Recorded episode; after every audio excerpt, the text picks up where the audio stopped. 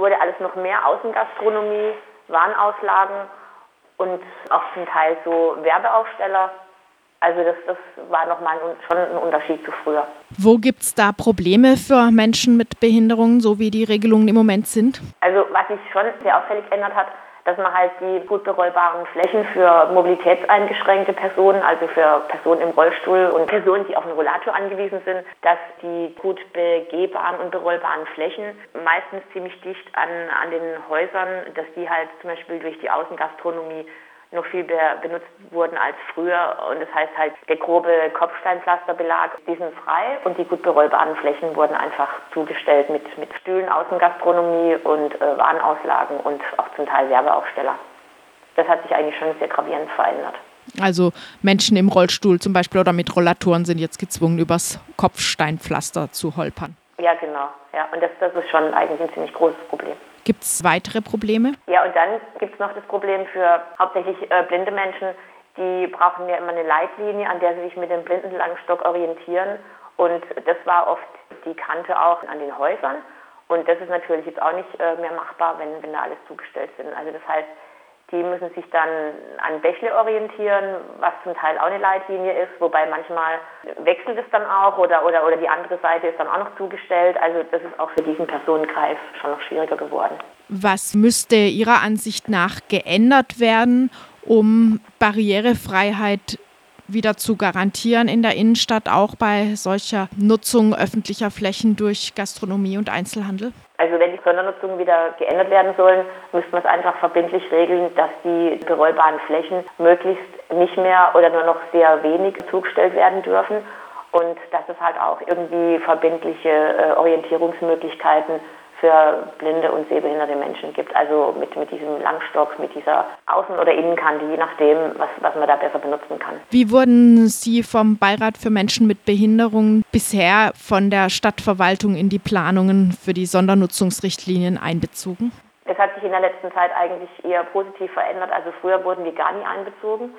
Aber in den letzten Jahren ist es besser geworden und wenn ich noch richtig weiß, dann, dann gibt es seit 2021 eine Koordinationsstelle für Barrierefreiheit beim Garten- und Tiefbauamt.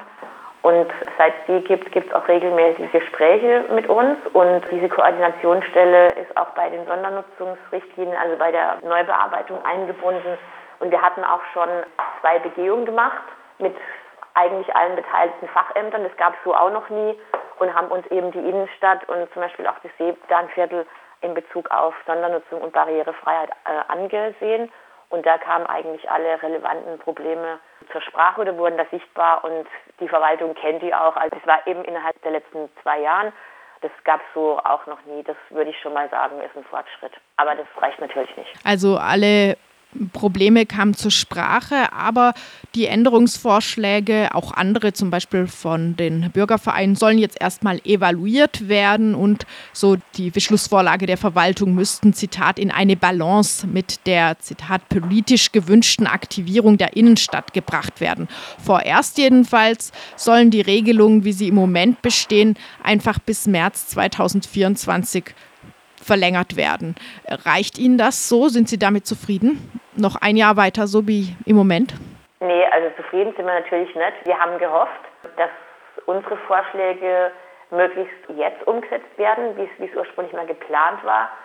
Zufrieden sind wir gar nicht. Das Einzige, ja, was, was uns noch vielleicht ein bisschen weiterhelfen kann oder wird, aber das weiß man natürlich erst am Schluss, ist, dass man das halt noch weiterhin abstimmen möchte mit, mit verschiedenen ähm, Akteuren, die, die wir zum Beispiel, der Beirat für Menschen mit Behinderung, jetzt so noch nicht getroffen haben, dass es damit auch noch Gespräche geben soll und vielleicht geht es dann besser, wenn man wirklich mit allen das End abgestimmt hat, aber sicher weiß man es natürlich überhaupt nicht. Also wir haben es uns früher gewünscht, aber es war nicht möglich und ja, jetzt müssen wir halt irgendwie mit der Situation leben. Außer der Sondernutzung für Gastronomie und Einzelhandel gibt es noch weitere, zum Teil erhebliche Hindernisse in der Innenstadt. Was sind aus Ihrer Sicht die größten Probleme? Ja, also was, was für uns ein Riesenproblem ist, auch schon seit Jahrzehnten würde ich sagen, und wird eigentlich immer mehr. Also einerseits ist es ja zu begrüßen im Rahmen der Verkehrswende, das sehen wir auch, aber nicht vorschriftsgemäß abgestellte Fahrradfahrer, das ist für uns eigentlich eine Katastrophe bei Blinde und Sehbehinderte, wie man sich vorstellen kann, wenn die Fahrräder einfach mitten im Weg stehen, nicht geparkt sind in den vorgesehenen Abstellflächen, also das ist für uns einfach eine wahnsinnige Sturzgefahr. Ja, das ist eine riesen Sturzgefahr.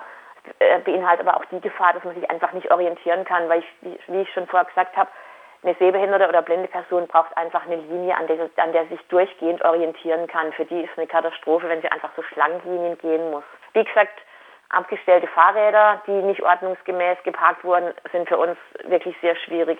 Für Rollstuhlfahrer natürlich auch. Manchmal sind die Fahrräder so geparkt, dass man mit dem Rollstuhl einfach nicht mehr vorbeikommt, weil es in Freiburg ja immer ziemlich eng ist überall.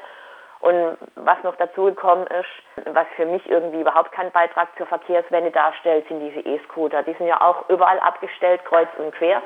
Und da ist eigentlich nur eine Frage der Zeit. Hoffentlich passiert es nicht, aber dass sich da mal irgendwie ein Unfall ereignet. Und das wäre wirklich ganz schlimm, wenn da eine blinde Person oder eine sehbehinderte Person drüber stürzt.